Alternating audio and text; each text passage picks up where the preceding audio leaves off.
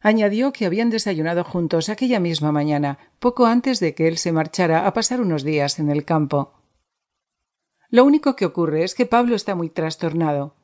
Ha dejado las clases en la facultad así tontamente. Dice que para dedicarse solo a estudiar, pero yo creo que no hace nada de nada.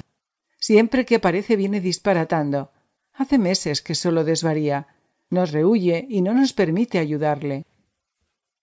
Traté en vano de interrumpir el discurso de Mara, interviniendo con un tono imperativo, exasperado pero ella alzó su voz sobre la mía, acallándola e imponiendo finalmente su indignación contra Pablo, como si sólo de él se tratara, como si una mente trastornada, en caso de que lo estuviera, no fuese capaz de transmitir un mensaje correctamente, y más aún, tratándose de una noticia tan simple, tan carente de posibles interpretaciones como era la de la muerte de una persona.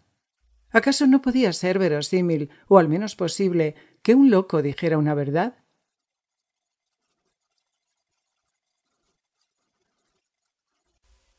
Por otra parte, yo no creía en la demencia repentina y sobre otras formas de locura solo tenía ideas confusas, intuiciones imprecisas, fantasías al fin y al cabo. ¿Pablo loco? ¿Totalmente loco, él que siempre fue tan prudente y sensato, tan equilibrado? No podía admitirlo. Sin embargo, los argumentos de Mara, aunque no consiguieron tranquilizarme, sí lograron hacerme dudar sobre la veracidad del telegrama. Como Diego no tenía coche, cosa que yo ya sabía, Alfonso, un amigo, el propietario de la casa en la que se iba a alojar, le llevó en el suyo. Quedaba descartada la posibilidad de un accidente automovilístico, pues Alfonso, al regresar a Sevilla, telefoneó a Mara.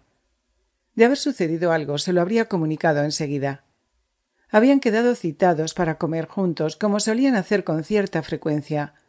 Ella saldría a su encuentro en cuanto terminase la conversación conmigo y en caso de que mi hermano hubiera sufrido alguna desgracia irremediable una vez que se hubo quedado solo, era muy improbable que Pablo se hubiera enterado de forma inmediata.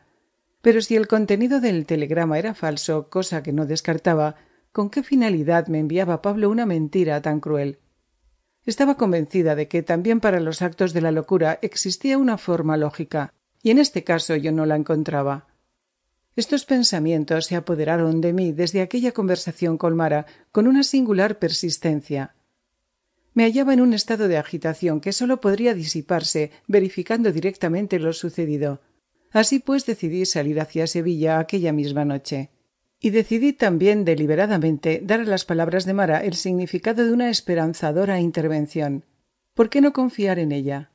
No obstante, permanecí sola en mi casa durante toda la tarde, presa de un amargo presentimiento.